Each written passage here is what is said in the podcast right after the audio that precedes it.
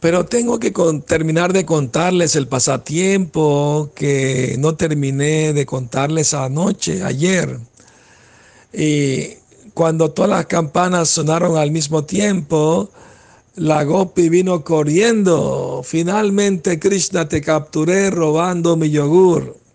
Krishna lo negó, no, yo no estaba robando tu yogur. ¿Cómo lo vas a negar, Krishna? Tu mano está dentro del pote de yogur.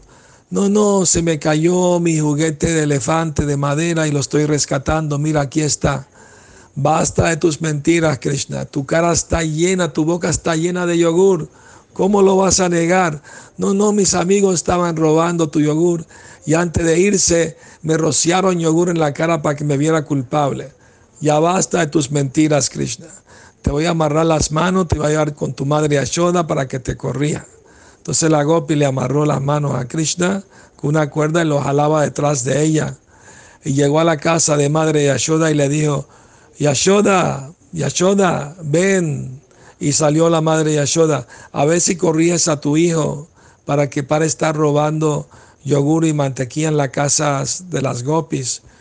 Es bueno que aprenda un poco de modales para que, crezca un buen hombre honesto, ¿no? Y Yashoda le dijo, no sé de qué me estás hablando. Krishna nunca salió de la casa. Krishna ven. Y Krishna salió de una de las habitaciones. Entonces la Gopi quedó perpleja y volteó a ver a quien tenía amarrado y estaba su hijo amarrado. Y se quedó boquiabierta, aturdida y confundida.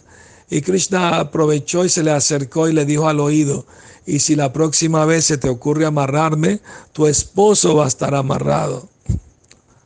Así que Krishna tiene un gran sentido del humor y le da placer trascendental a sus devotos con sus travesuras maravillosas y espirituales. Hare Krishna.